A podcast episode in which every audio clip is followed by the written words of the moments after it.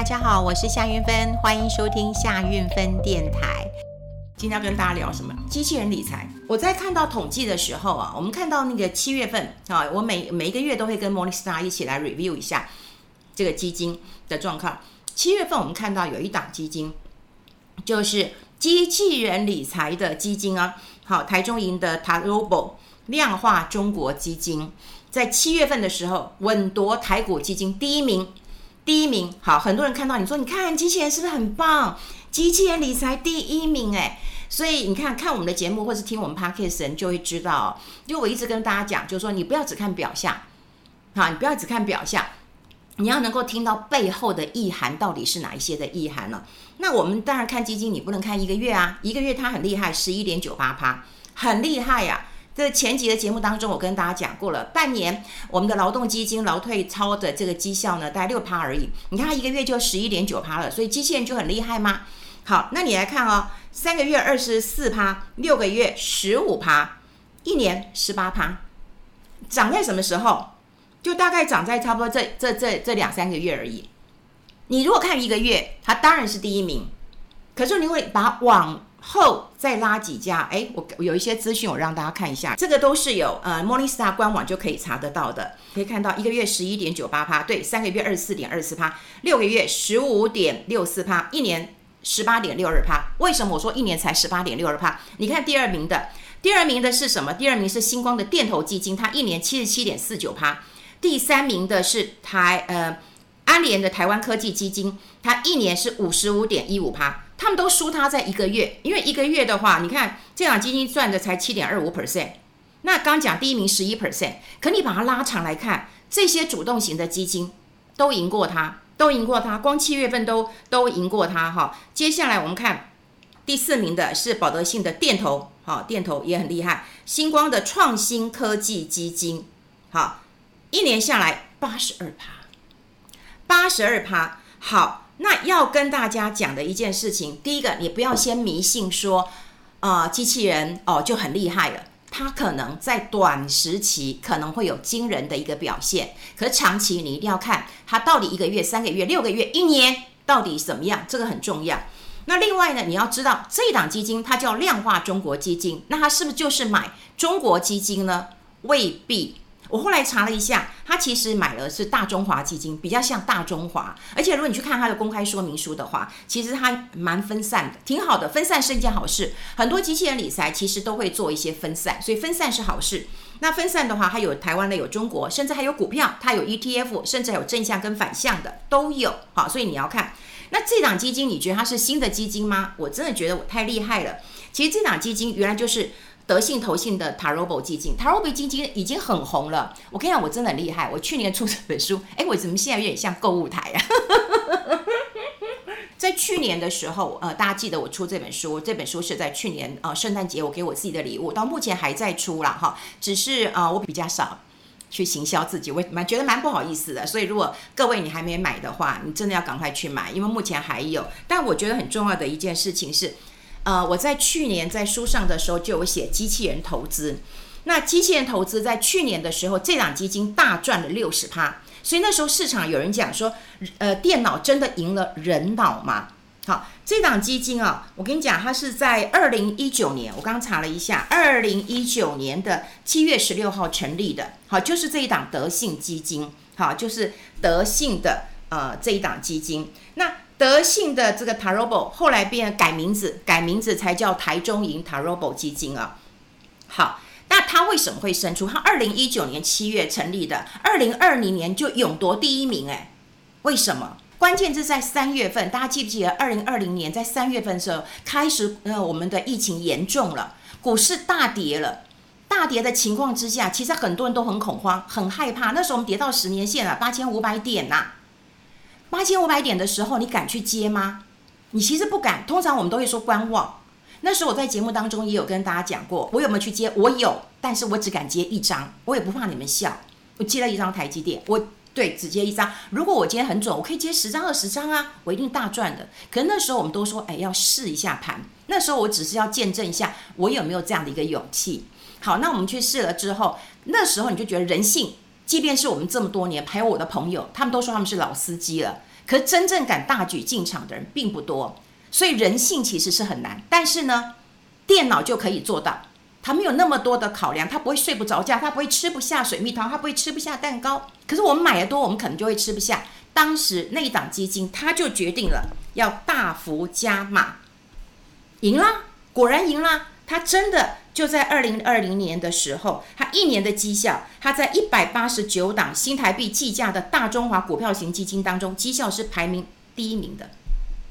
当时其实大家也都有赚，当时平均大概绩效是三十二点八，可是它的绩效有六十趴，大赢就在赢那一战了哈。那我们先讲量化投资，量化投资我其实书上有讲，就是按部就班。然后根据既定的规则，然后明确的去执行交易的策略，不受人为主观的判断。我不会因为我个人喜不喜欢我个人的判断，因为我们判断还有包括社会氛围，对不对？然后还有你过去的经验累积。就像说哦，你看前阵子台风，大家都会根据自己主播过去对于台风气象图的一个判断呢，判断很重要。所以为什么要年纪越大的判断越准？这也像我们最近我在追剧，我们在看医生，对，看机智医生蛮好看的。对，在追剧的时候，老医生他的经验丰富，所以他可以判断。那这个判断如果准确，就降低失误率了。好，所以个人判断其实是要经验值的，但他不用，机器人不用，好，它就是量化就对了。好，当你投。投放进去的这个因子要正确哦，这是困难的。我讲真的，这是困难的。好，比方说你财报的呃本益比，你要有这么多的一个资讯，这是困难的。他们用了很多数学系、资工系的高材生，这也都是真的。所以你想想看，他们一定要花很多钱去跟很多呃大数据的一个公司，然后来要他们的资料，要他们的 data。所以你想想看，机器人背后是什么？是人呐、机器人背后是人呐，好，所以你最后是机器人协助来做这样的一个分析跟整理的。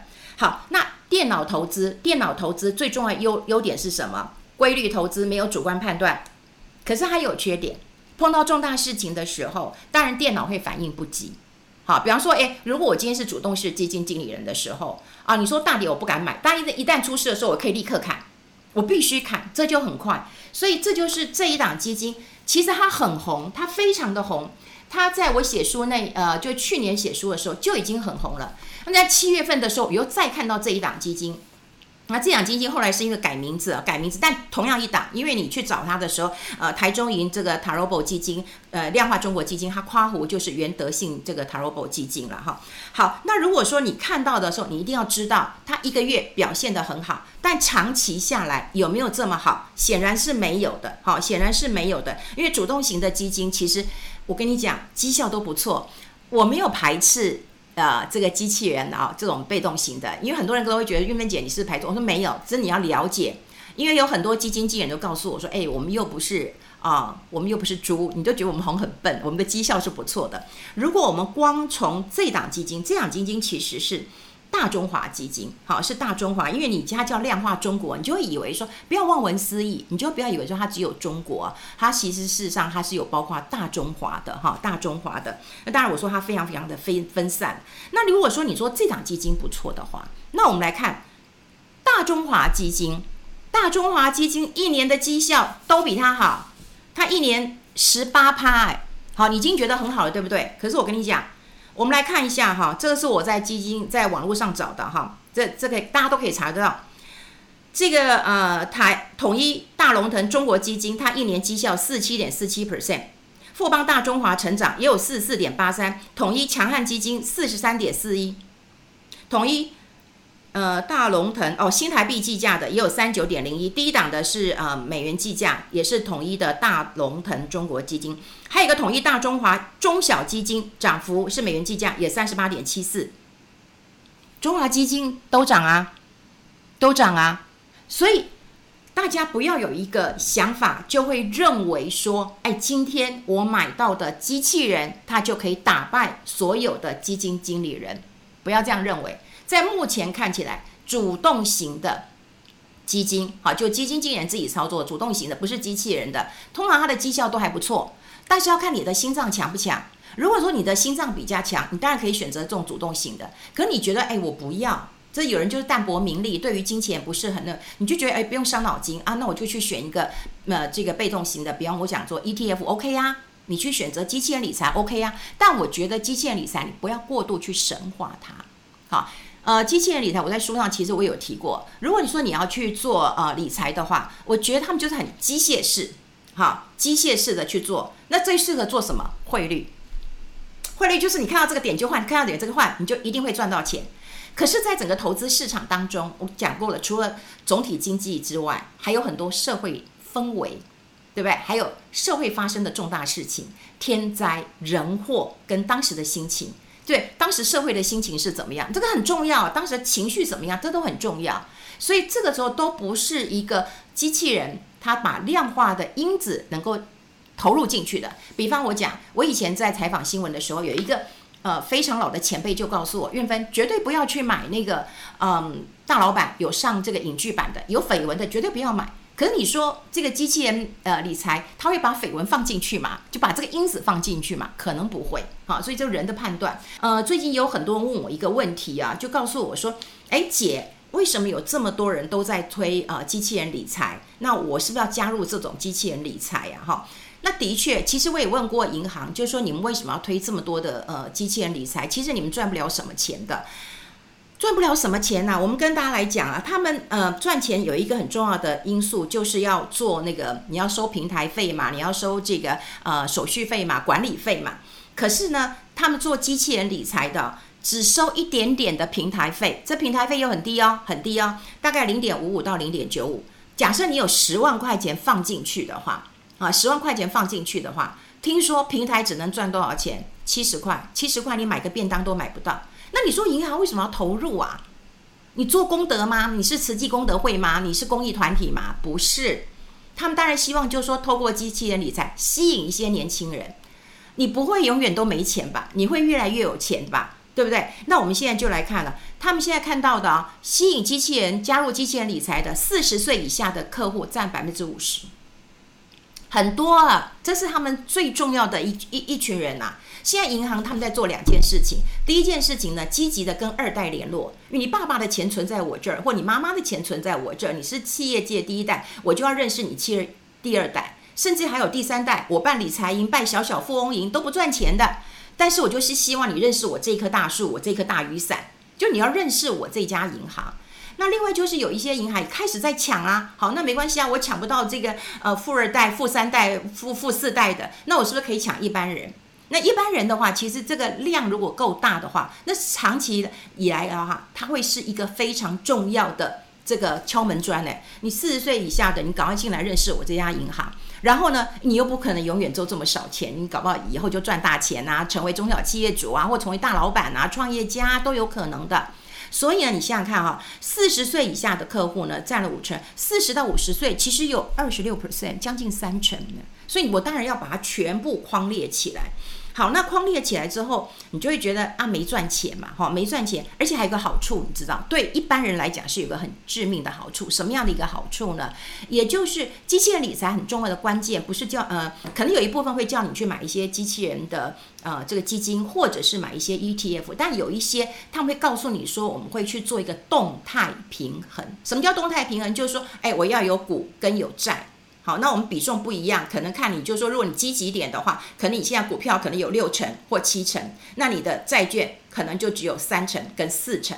那你要有永远都维持哦，六四比哦，七三比哦。好，你要一样维维持的。可是如果说今天股市再大涨的时候，诶，那它可能就不是七三比了，因为它涨太多，它是要卖一点，对不对？那卖一点之后，我的债券是不是要再上来一点点？所以它一直要动态平衡，一直要调整，一直要就是维持你的七三比、六四比，或者是五五比，好，或是五五比了。我有股票跌，那我是五五比的时候，哎，那我说要再增加，不然它就变四四四点七了，就不就不是了，对不对？它要维持百分之五十嘛，对不对？好，那它如果再往下降，我赶快买股票，对，所以你要卖了债券去买股票，一直维持它的这两边的平衡感跟那个跷跷板。好，那你一直在动态平衡，你要不要一直在换股？那你要不要手续费？所以大家就会认为说，哇，那这样子我不手续费要花很多钱吗？因为我一直在动态平衡。所以其实主管机关也注意到这一点，就是说啊，如果你在做机器人理财，你在推这样动态平衡是好事，好是好事，是真的，因为我们一般人都做不到这样的动态平衡。可如果你这样做的时候呢，你就可以动态平衡。然后呢，他还规定银行说你不准给我收手续费啊，不然这手续费有多贵呀？好，所以他们等于说一点信托费或者是平台的一个呃管理费，不然你跑掉你怎么样？你一直太弱留强，一直太弱留强，你忘记你有交易成本，好，这是一个大问题。那现在有很多人很关注，就是说，好，那你你你你又不能赚钱啊，你就收个手续费十万块，你只收个七十块钱，那你能赚什么钱？我刚讲到了，就是希望各位来我这边开的开户的人，或者是接触我的人，你就认识我这家银行，然后我就祝你升官发财。然后你钱越来越多，然后你就可以去投资其他的商品。那我又从呃其他的商品去赚钱。这很像说我们在很多的呃嗯，不管过去有很多的商场卖场，他都会告诉你一元特价。